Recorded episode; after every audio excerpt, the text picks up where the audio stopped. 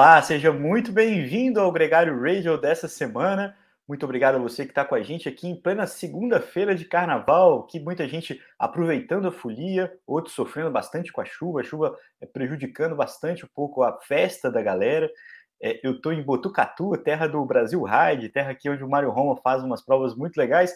Não vim com minha bike, mas estou aqui também curtindo meio descanso, meio folia, uma experiência muito bacana também, enquanto o pelotão está voando baixo tem muitas é, atrações nesse desfile, desfile do Tadej Pogacar, do Magnus Cort Nielsen, da equipe feminina da Quick Step, a G-Insurance, que conseguiu vencer a volta da comunidade valenciana. E para falar de tudo isso comigo, sempre ele, o craque Nicolas. Lembrando que a gente está ao vivo no YouTube, segunda-feira de manhã. Já começou a Etura, a prova está prestes a terminar, teve vento cruzado, bagunçou tudo por lá. Dá até vontade de ligar a transmissão aqui, Nicolas, e começar comentando essa prova mas a gente está falando um pouco de tudo. Quem sabe até o final dessa, dessa conversa a gente já tem o resultado dessa prova, que vale pelo ranking World Tour. Não tem o Tadej Pogacar esse ano, que venceu as duas últimas edições, mas o Tadej Pogacar voou nessa na Espanha agora, nesse começo de temporada também. É, Nicolas, bem-vindo, cara. Você está na Espanha, inclusive, né? Fala, capitão. Fala, galera. Rapaz, vocês estão só no bem bom aí, né? Para mim aqui é segunda-feira de dia de trampo, não tem essa, já fui treinar, já voltei, agora gravamos, depois correria de tarde também, volto para outro treino. Não tô nessa vida boa aí de você ser carnavalesca não, cara, né? Não rolou. Essa semana e para qualquer ciclista profissional, semana passada e essa que entra, não é carnaval, cara. Tá todo mundo acelerando, tá todo mundo correndo, moendo e trabalhando muito, posso, posso garantir. Desde as meninas, como você falou, né, na, na volta à comunidade valenciana, e, e os homens também, né, porque o calendário agora já, por falta de provas, ninguém pode reclamar. Não pode reclamar. Se fosse um pouquinho mais tarde, a gente lembra aqui que a gente sempre ajusta um pouco a nossa agenda para o encontro com o Nicolas, né? E, e aqui, 9 horas da manhã no Brasil, um pouquinho mais, eu já estava até com uma cervejinha e uma fantasia, Nicolas Sessler, mas brincadeira à parte. o, Sem vergonha, né, cara? Eu, eu, eu tô aqui na base do, do Ultra Coffee para ficar acordado, porque eu já fui treinar, tô aqui na pilha. São agora é uma, uma da tarde aqui. Daqui a pouco um ah, almoço e segue o jogo, né? Uma siestazinha básica, né? O... Ah, isso é obrigatório. Do... A Espanha não tem, isso... não, não, não tem jeito. Nicolas, falando em Espanha, cara, a gente teve muita prova por aí. Estão lembrando que a gente teve é, no mundo árabe, a gente teve o Tour de Oman, inclusive vitória de uma equipe espanhola, né? O Matheus Jorgensen ganhou uma etapa se manteve líder, mais uma vitória da Movistar na temporada. Um ciclista muito promissor, que bateu muito na trave no passado, esse ano entregou essa vitória. A gente falou aqui do primeiro dia do Tour de Oman, porque quem ganhou foi o Jesus Errada. É, ele não teve a menor chance, não conseguiu se manter é, na liderança nem na etapa seguinte. Eu, eu, lembrei de você na hora, na hora que eu vi que ele perdeu a, a liderança, é claro, mas fez também um bom papel. Uma prova interessante é por frio, lá. Né, cara? Oi? Por que, que eu Pé frio. Você, Por então. que, que eu ainda abro a boca para comentar Lembrando a todo mundo que a gente teve prova na Espanha, teve prova em Portugal com a volta ao Algarve, teve prova masculina e feminina na Espanha, né? Teve o, o a clássica de Rain, teve, que teve o, a volta Andalucia e teve a volta comunidade faleciana feminina, que teve a participação da Tota, que é, é, a, cada, a cada prova da Tota, Nicolas, eu falo assim, cara, é, ela, vai, ela tá numa fase de aprendizado de cinco anos em cinco, né? Assim, tipo, é, 50 anos em cinco, né? Tipo, tudo, tudo de muito intenso, né, com ela, de aprendizado, mas por lá, uma, um resultado surpreendente. A gente vai detalhar isso aqui já já. E teve também uma prova França Tour, Alpes Marítimos. É, no fim das contas, Nicolas Sessler, só a Alpecin, que ainda não venceu nessa temporada, também não estreou com seus grandes nomes, nem o Jasper Philipsen, nem o Matheus de Pool, nem o Saren Craig Anderson, que, Soren Craig Anderson, que chegou esse ano também, mas todo mundo já ganhou, e gente, é o que a gente falou aqui todos os programas, feia é não ganhar, né, Nicolas? Todo mundo beliscando uma vitóriazinha, que seja. Lá na França, quem ganhou foi um menino muito promissor, o Kevin Vaquelan, da equipe Arkea, é, e a última etapa foi vencida pela, pela G2R com o Relian Parent, é, Pent, Paré Pentré, é um pegadinho, que é um cara que normalmente fica ali invisível, né, entre o décimo e o décimo quinto nas classificações gerais, conseguiu atacar, conseguiu abrir uma fuga e, e venceu a etapa. Então, é, foi interessante. No Algarve, onde eu menos esperava a vitória da FDG, porque eles estavam fortes no, no Tour dos Alpes Marítimos lá, uma equipe forte por lá, mas foram vencer no Algarve a última etapa no contrarrelógio com o Stefan Kang. É, uma prova que teve é, um, uma magia, né, uma, uma emoção muito grande pelas duas vitórias do Magnus Cort Nielsen, que torna a F Education a equipe mais vitoriosa da temporada, consolida. A primeira ele furou o Van Wilder na chegada, a segunda, ele antecipou o sprint é, de uma fuguinha que se formou na última meta volante. E, e isso foi é, de tirar o fôlego. Não sei se você viu essa etapa ao vivo, mas a prova caminhou com a vitória do Pidcock numa etapa também. Ele, parecia, ele chegou na última etapa liderando, parecia que ele ia passar o título para o Gana no contrarrelógio. Não foi, mas a Ineos fez um 2 com o Gana em segundo e o Daniel Martinez em primeiro. É, uma vitória colombiana na, na volta ao Algarve com o Rafael Santos lá no staff, né, Nicolas? Você também falou disso aqui. É um cara um brasileiro que faz parte da equipe médica da Ineos e que sempre é pé quente. É uma prova. Vamos, vamos começar falando do Algarve, Nicolas. Uma prova bem interessante, Isso aí. principalmente com o Magnus Corte. Eu acho que se o cara, o cara impressionou ali. Impressionou, cara. Ele, vamos lembrar, né? Para quem não, não se lembra muito do Magnus Cort, é aquele dinamarquês que no Tour do ano passado saiu em várias fugas no início, quase que, quase que sozinho, vestiu a camisa de bolinha, que o Nicolas falou que impossível que ele fosse ganhar mais uma etapa, e depois lá no meio da prova ele foi e ganhou, acho que a décima ou décima primeira etapa, chegando no altiplano de Megève, num sprint super apertadinho, né? E, e, um cara muito carismático também, viu, Leandrão? Muito. Sempre a galera respeita muito ele no pelote, um cara figura. Ele. Re... Vamos, vamos falar, né? Para você ser respeitado, você tem que respeitar também. É uma via de mão dupla. E um cara que, quando, quando vence, todo mundo no pelotão meio que fica feliz por ele. E realmente, ele é um, esse cara que ele é bem explosivo, né? Mas também não tem medo de ir ao ataque, de rodar é, distante. Não é um escalador puro, ele fica meio nesse meio do caminho entre um cara que corre muito bem as clássicas, a um passista, que um faz tudo ali, né? E que tem esse punch final. E surpreendeu, né? Levando duas etapas de uma maneira hum, realmente forte, batendo ali nomes consideráveis. Vamos lembrar que foi uma prova com uma participação muito muito boa, né? Não só a Inês, você tinha a Bora, por exemplo, que ia com o Jay Hindley e o Sérgio Guita, é, focando tentando ganhar a prova, tá? Não, não pense que eles foram para passear. Era, era um dos objetivos de entrar forte já nesse período de, da temporada por Sérgio, por exemplo. Ele que passado ganhou uma etapa no, no Algarve também. Então foi uma prova muito legal de assistir, dinâmica. Portugal e a região do Algarve também para nós brasileiros é legal. Muita gente conhece, muita gente já visitou. Região muito bonita, come-se muito é. bem também diga-se de passagem. e, e, foi isso. Eu confesso que hum, as vitórias do, do Magnus Cort foram bonitas de ver, legal ver que ele começa forte a temporada. Um nome para a gente acompanhar agora quando começarem as clássicas belgas. Lembrando que agora no final do. É, já a partir da semana que vem, né? A gente tem a Almloop e a abertura da, da temporada de, de clássicas de pavê na Bélgica, então acho que é um nome para a gente ficar de olho. E depois também legal ver o Pitcock, né? Na, na vitória eu gostei porque é aquela história, ele abdicou do Mundial de Ciclocross, rolou toda aquela polêmica, mas ele ganhou uma etapa e ganhou de uma maneira muito bonita, né? Em cima de escaladores muito bons, uhum. mostrando aí um potencial dele de pouco a pouco, talvez se consolidar num cara de classificação geral. É, a gente tem sempre que, que cornetar o, o quando você contextualiza ele no tal do Big 3 lá, né, com o Vanderpool e o, e o Van Aert, você tem que respeitar um pouquinho que é, ele pode não estar tá nesse nível, mas ele está no nível muito alto. Essa vitória mostra isso. A gente estava esquecendo de falar que a primeira etapa foi vencida pelo Alexander Kristoff, primeira vitória dele com o Noex.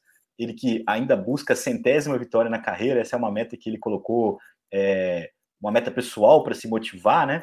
E ele vai entregando aí com essa equipe que, que é muito Assim como o dinamarquês Kort Nielsen, o norueguês é, Christoph também conseguiu entregar uma, uma vitória importante é, para os nórdicos aí no Algarve. É, a última etapa, Nicolas, eu falei que a vitória foi do Kang, E o Dani Martini se defendeu bem, chegou à frente do Tobias Foss, que é o atual campeão mundial de contrarrelógio.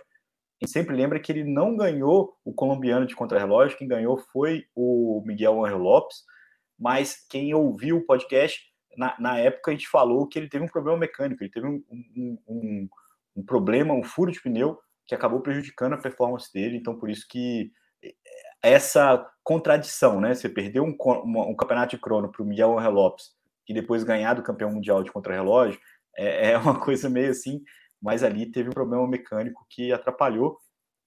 Esse é o contexto, Nicolas. Agora, a volta ao Algarve foi muito legal é, por essas variações. Na volta da Andalucia, no entanto, a gente teve bastante emoção, teve algum suspense, mas a gente teve um show, né, cara? O Tadej Pogacar por lá foi uma coisa meio assustadora, né?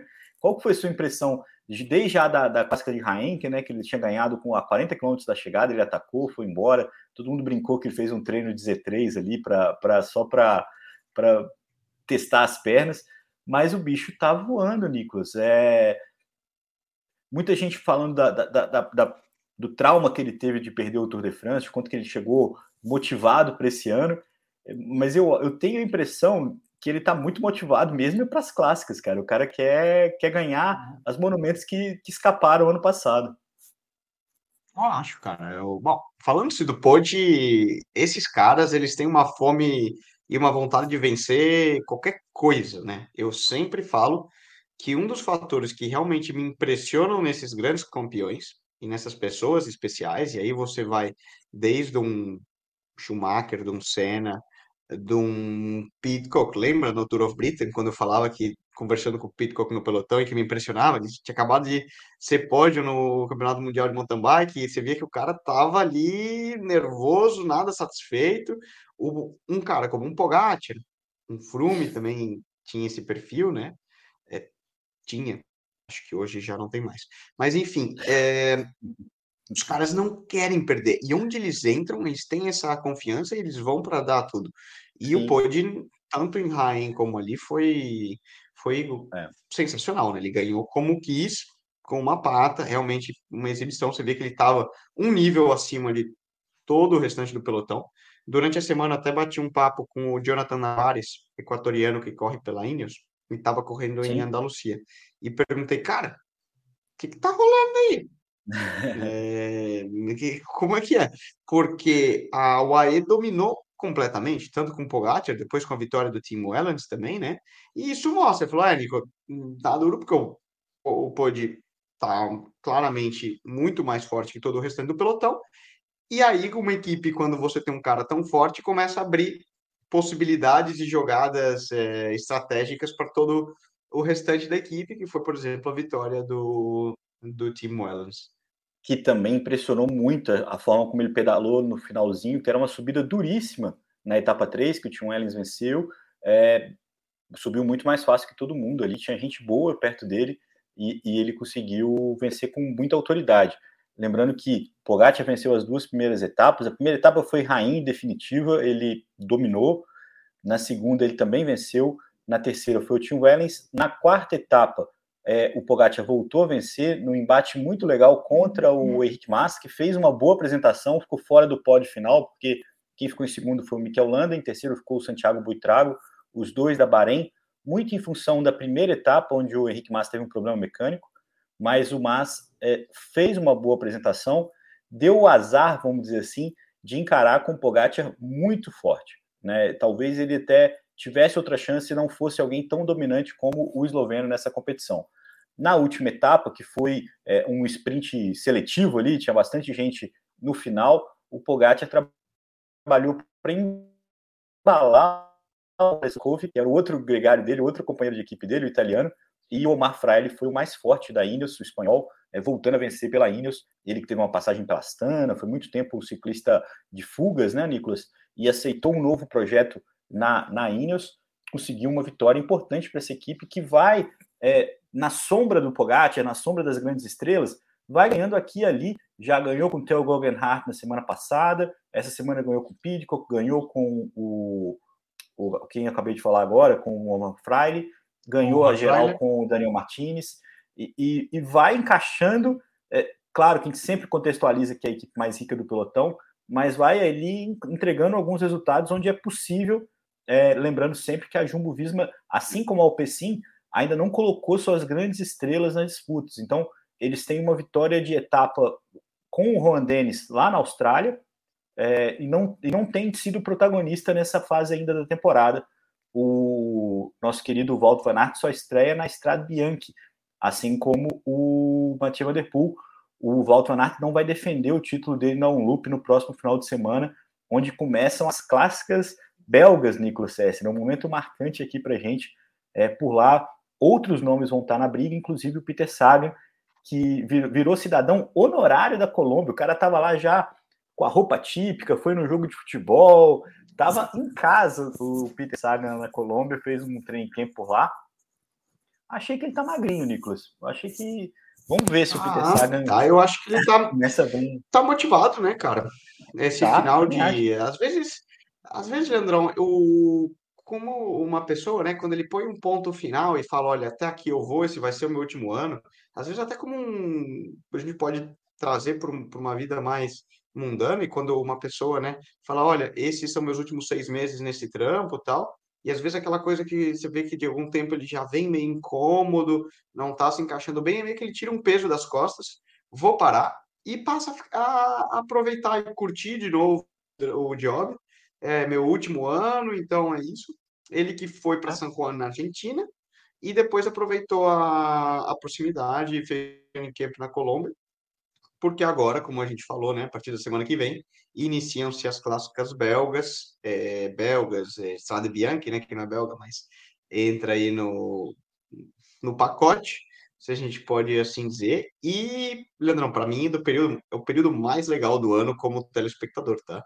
Você tava falando de cervejinha no carnaval, rapaz. Aí, clássica belga é cerveja de verdade, cara. Você pode pegar aquela cervejona belga 8% lá, uma Lachuf, uma Duvel, alguma dessas, e ir assistir corrida, pacote de, um, um balde de batata frita, maionese e lenha. Isso é a essência. O, o, o Nicolas, é engraçado isso, porque quando, quando fui assistir a Paris-Roubaix, eu fiquei muito impressionado com como tinha gente bêbada no caminho, assim, cara, como tinha gente na, nos trechos de pavê, umas, umas baladas muito pesadas, assim. Os caras estão ouvindo música cara, técnica. Eu tenho uma, uma, uma teoria, Leandrão. Eu acho que o belga é imune ao álcool, cara. Eles têm alguma alteração genética se, ó, quem estiver escutando e já tentou beber com um belga vai saber que você caiu. E o cara é tava que... lá ainda, oh, é Walter North, very good, uh, super strong, uh, the classics, uh, Belgian beer, uh, Belgian beer the best. É assim, cara, não tem jeito. Os caras têm uma, um treinamento no fígado ali que é diferenciado. Mas não, zoeira à parte, né, para quem está escutando aqui, o, as clássicas belgas são muito legais porque é um povo com muita paixão pela bicicleta. É, é só a gente pensar, a bicicleta na Bélgica é o esporte nacional, desde o ciclocross, que a gente já vem falando nos últimos meses, e, o que junta? Uma corrida de bicicleta para um belga é assim como para nós, Leandro, numa quarta-feira à noite, num final de semana, você ia ao jogo de futebol, ia ao estádio, é uma festa por si só você vai se divertir, ter um monte de entretenimento, é, você vai com os amigos, o belga faz isso numa corrida de bicicleta. Isso gera um ambiente e uma cultura de ciclismo muito legal. E isso se, é, se mostra na vontade de um ciclista de ganhar uma prova dessa. Porque quanto melhor o ambiente, quanto mais gente ali, quanto mais legal a vibe, pô, como ciclista você se motiva também, você quer estar naquela prova, você quer vencer.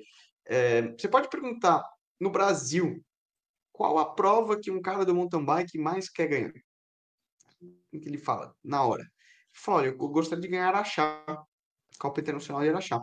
Por quê? Uhum. É a prova que você tem um público brutal, um ambiente legal e torna, tem todo esse misticismo, porque tem tanta gente, é tão... coloca uma adrenalina tão legal que qualquer ciclista quer, quer ganhar ali ter essa, essa vibe. O, as clássicas são, seriam parecidas, né? Do, até numa magnitude maior.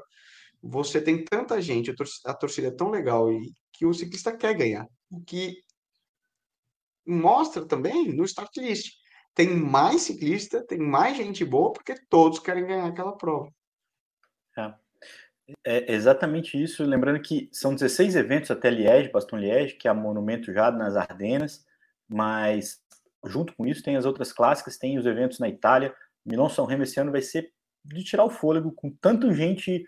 É, esse Pogacar que a gente viu essa semana quer ganhar Milão São Remo, o Walter Van Aert quer ganhar, o Mathieu Van Der Poel quer ganhar, os velocistas tem o Arnaud Delis, o próprio menino da Bahrein que está super empolgado, Jonathan Milan, é uma série de outsiders e insiders aí é, protagonizando uma prova que tem o grande suspense ali na chegada, na subida do pódio até o final.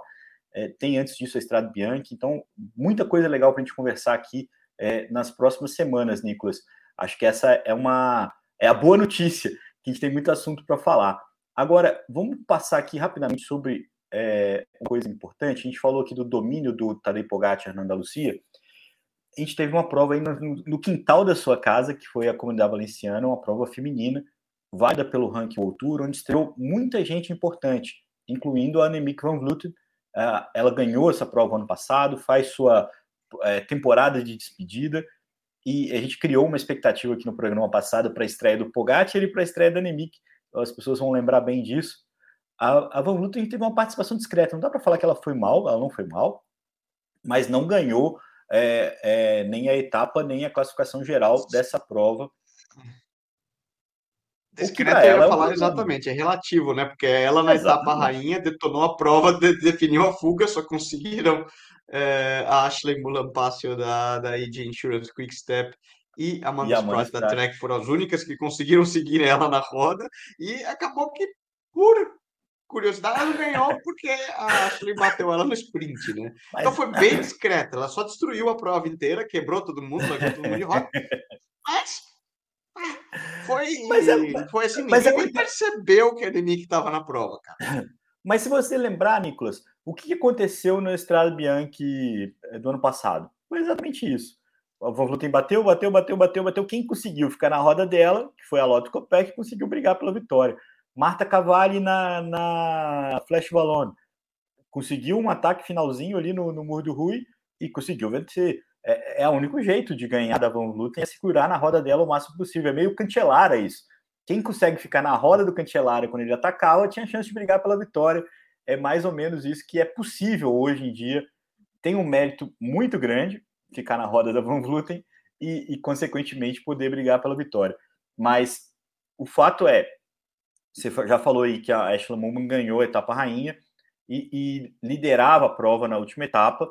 Na última etapa, uma fuga com uma ciclista da DSM e uma ciclista da própria equipe da Ashley é, conseguiu brigar pela vitória. Eu vou falar o nome das duas aqui, que eu não sei de cabeça. Mas a Elise Wijen, da, uma holandesa, da, uma irlandesa da equipe da SM, ganhou a etapa. E a Justine Gekier ganhou né? 18 a classificação geral. A, a holandesa, né? Sim, Isso, 19 anos. Surpreendeu um montão de gente, cara.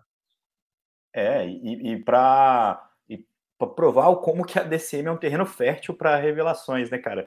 Tanto no masculino, semana passada a gente falou da Charlotte Cool, que assumiu a titularidade dos sprints da DSM com duas vitórias de etapa lá no, no iTour. É, agora com essa menina, mas a geral ficou com uma outra ciclista da equipe, da, uma belga da equipe do da, da Quick Step, da equipe da Ashley Moman, a Justine Gequier, que ganhou também sua primeira prova na carreira, ganhando uma prova como essa, é, uma oportunidade que ela aproveitou da fuga e para vencer uma prova nível World Tour, isso é um, um feito grande para essa ciclista de 26 anos. Agora, interessante porque na, duas, as duas primeiras etapas foram para o sprint e aí a gente viu o sucesso da equipe Trek com a Elisa Balsam, que é uma velocista que estava no Campeonato Europeu de pista, ela fez a programação dela pista, estrada, e, isso evitou que ela brigasse diretamente com a Lorena Vibbs e a Charlotte Kuhl, mas abriu aí uma perspectiva do que, que pode ser essa disputa, Nicolas, porque a gente falou disso aqui também semana passada. A gente tem boas velocistas com bons trens para essa temporada, porque a DSM abriu, manteve o seu trabalho sem a estrela, a Lorena Wibbs foi para a SD Works, você tem a Elisa como ponto de referência na equipe Trek e você tem a Mariana Voss na Jumbo Visma, A gente tem que aguardar um pouquinho como é que vai ser a evolução da Mariano Voss para essa temporada. Está recuperando de lesão, de uma operação, inclusive. Mas vai ser, vai ser uma disputa importante. Vai ser legal acompanhar essa rivalidade também no, nos sprints. Muito mais equiparada do que nas, nas classificações gerais. Seria a classificação mas... geral, né, cara? É, é, vai ser interessante ah. também essa, essa briga. É, a Bálsamo, só para só lembrar, né, ex-campeã do mundo. Ano passado, ela que vestia a camisa de campeã do mundo em, em várias provas, a italiana, né? E ela é, na realidade, eu acho que é, tanto o Voss como Bálsamo, eles têm um perfil de serem sprinters mais punchers. Então, quando o é um pouco mais duro, é, ela, ela só se sobressai um pouco, né? Porque elas são um pouco menores, um pouco mais leves, então elas conseguem subir e sprintar. Mas quando você tem um sprint massivo muito grande, que a etapa não teve uma dureza prévia, é, elas não, se, não vão tão bem. Lembrando que Valência, né, volta à comunidade valenciana, dura, de um nível altíssimo, onde praticamente você teve várias dessas das principais equipes aproveitando para já se prepararem para as clássicas que começam, assim como no masculino, também começam nas, na semana que vem para as meninas. E é uma região, Leandro, por exemplo, durante o training camp nosso, aí pessoal, Global Six, é, todas as equipes principais femininas, então, DSM, Works, AJ Insurance Quickstep, Lotto, estavam todas por ali, é, a UNOX feminina, todas nessa região ali de Calpe, que foi onde terminou as duas etapas rainhas, todas treinando, fazendo training camps, preparando, fazendo teste, reconhecendo as etapas. Então, por exemplo, Marianne Voss, diversos dias a gente cruzou com, com o grupo dela treinando, de, treinando. Works, vários dias estavam fazendo teste, por exemplo, você falou de classificação geral, Demi Vollering, é um nome para a gente acompanhar. Ela tá muito magra, Leandro. E chamou a atenção, assim. Depois eu estava uh, tava até comentando com, com a própria Tota, quando um dia que a gente cruzou eles treinando, eu falei, cara, a, a Demi Vollering tá muito magra. Impressionante, ela deu uma afinada. Então, isso já pode mostrar coisas aí por vir de alguém que está querendo focar uma classificação geral. Ah, e sim. também, depois, você, você tem toda essa questão das outras equipes é, já começando a, a mostrar as cartas. Você fala de sprinters puro, é um pouco difícil analisar na, na comunidade valenciana, porque mesmo as etapas planas têm muita subida, tá? Uhum. Uh, por exemplo, a etapa que, que a Bálsamo ganhou, pô, todas tinham um, um, serras e um desnível acumulado, né? E subidas bem, bem considerável. Então, é uma prova que, que serve bastante nesse, nesse sentido. Para mim, o principal destaque desse bloco todo realmente foi a equipe da, da ID Insurance Quickstep, que é uma equipe nova, se a gente pensar. Exato. Eles existiam como Continental no ano passado, e a partir desse ano eles passam a ser a equipe feminina da Quickstep. Tem toda uma polêmica com o Patrick Lefreve, que, que é o manager né, aí de sempre da equipe. Eles nunca perdem a oportunidade de dar uma bola fora com relação ao machismo e, e, e coisas do tipo. Essa semana também ele deu, antes das meninas ganharem, uma declaração de que era um absurdo que elas tivessem um salário mínimo, que as meninas não, mereciam receber tanto. É, é, então, é, é, que, é que o cara fala tanta bobagem que às vezes até a gente não tem paciência para tentar entender o que ele falou, né? É, é para filtrar, falou... né? Depois as mulheres foram lá e ganharam, né? Exatamente. Mas... É indefensável. É uma equipe para a gente ficar de, de, de olho, Leandro. Porque você tem a é Ashley, né? que é uma sul-africana com muita, muita experiência. E, e, me chamou a atenção, cara, a estrutura montada ao redor das meninas quando elas estavam lá treinando.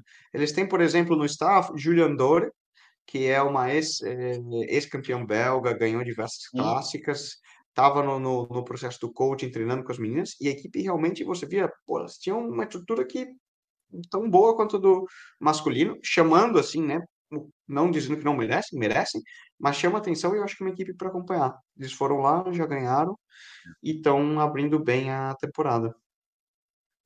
A Ashley Moment, que veio da SC Works, né, e, e, e que para ser líder desse projeto, e, e, um fenômeno parecido com o que a gente falou aqui do Pogacar, na medida que ela vai ganhando, na medida que eles têm uma referência que está disputando vitória, né, Nicolas?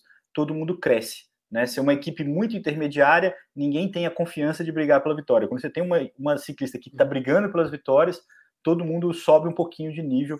É, eu acho que é, essa é a sensação que a. Você joga cartas, passa. né? Vamos, é, exatamente. A maneira como eles ganharam é, a classificação geral foi essa. Saiu esse grupinho de três na fuga.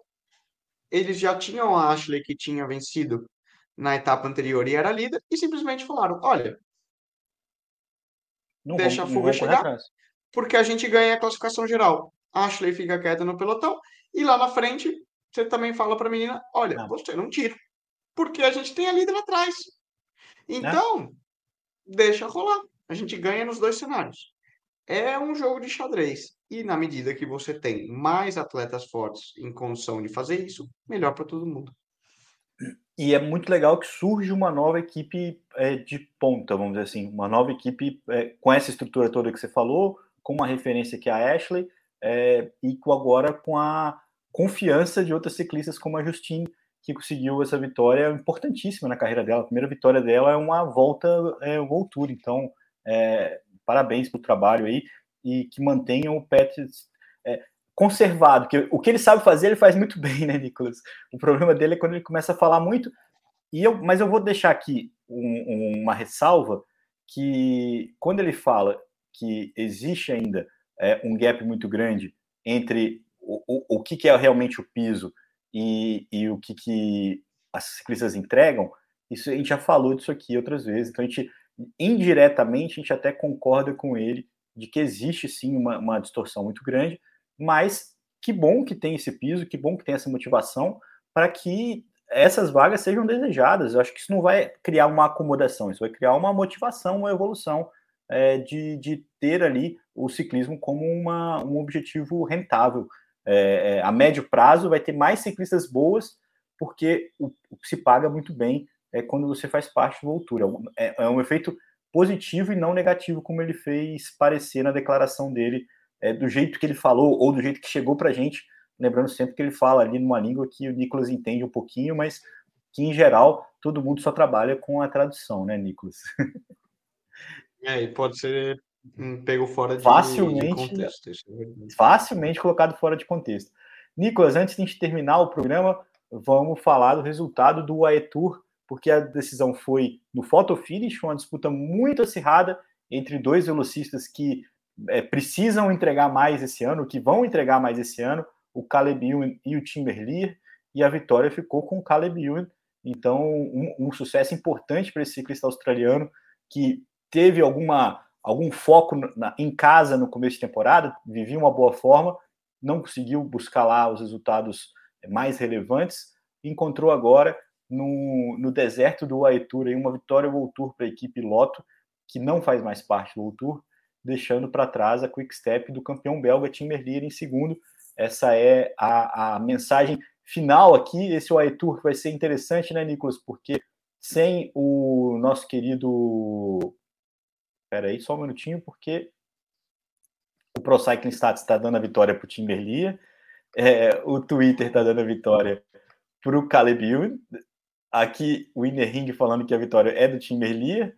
Veja você que Tim Merlier foi o vencedor. Então, vamos mudar aqui tudo que eu falei, esqueça tudo que eu elogiei o Caleb Ewan.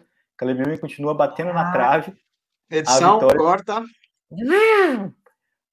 Para tudo. A vitória ficou com o Tim Merlier por milímetros. É, a imagem do photofinish é impressionante. A gente não está aqui, a gente está aqui só no podcast, mas é, é impressionante a, a, forma como ele é, foi milimétrica essa vitória. Então, o campeão belga que faz sua primeira temporada pela Quick Step, dá mais uma vitória para a equipe, mudando aqui o prognóstico, né, Nicolas? Adaptando aqui rapidamente para falar que o Tim Merlier já tinha vencido nessa temporada, na primeira prova dele com a Quick Step lá em, em, em Oman, ele ganhou a primeira etapa e agora, mais uma vez, ganhando uma outra prova no mundo árabe, uh, entregando mais um resultado para a Quick Step. Vou até olhar quantas vitórias a Quick Step já tem nessa temporada, porque são seis vitórias agora. A, a, a F Education continua sendo a equipe mais vitoriosa. Lembrando que as vitórias da equipe no Tour de Ruanda, com o Ethan Vernon, não valem porque eles estão com a equipe de desenvolvimento, né, Nicolas? Isso é uma jogadinha que está funcionando bem para as grandes equipes ter ali dois projetos, né? O Ethan Vernon já ganhou provas profissionais, mas também corre com a equipe de desenvolvimento, e nesse mix aí, é, todo mundo roda com a equipe Quick Step. Enfim, Tim Merlier venceu a última etapa, a primeira etapa do é, UAE Tour, que em breve vai subir as subidas míticas, né? A Jabel Rafit, né? E a, nem eu acredito na corneta. Mas, enfim, a gente volta a falar do UAE Tour na próxima semana, Nicolas. Um, um grande abraço e um ótimo carnaval para você aí. Dá para ver o desfile das escolas do Rio de Janeiro, Nicolas. Aqui não sei não, hein, cara. Aqui não é feriado, amanhã é dia normal, hoje também. Mas te desejo aí muita sorte, abre uma cervejinha aí, aproveita. Juiz. E o ano começa quinta-feira, então, é? O ano começa Quarta depois do almoço? Aqui no Brasil começa e no fim de semana começa a temporada de ciclismo com a Unloop, né? É, Het Newsblad. Então, combinou direitinho aqui. Aqui no, o ano começa depois do carnaval e logo na sequência a temporada começa com a, um Loop Red Newsblad, que é uma, uma brincadeira que a gente está fazendo aqui com dois ditados populares muito recorrentes. Né? Do, do, a temporada só começa com essa clássica e o ano só começa depois do carnaval. E é assim que a gente se despede. Ninguém aqui está embriagado, tá? Essas piadinhas, esses comentários são todos sóbrios, porque são ainda nove e meia da manhã e são mesmo. do Botucatu. Nicolas, isso é, uma, é a hora de dar tchau, cara. Um grande é, abraço para é todo hora mundo de dar tchau. Adeus. A gente aqui. Não deixe de comentar e de, de, de participar, é, dar o seu like aqui no, no, no se você está assistindo a gente no YouTube. Se você está ouvindo a gente no seu player de podcast favorito também, é, se inscreva para ficar sempre ligado em tudo que a gente publica por aqui. A gente volta na próxima segunda com mais um Gregário Radio e até lá, muitos outros podcasts aqui produzidos pela Gregário Cycling. Um abração para vocês e até semana que vem.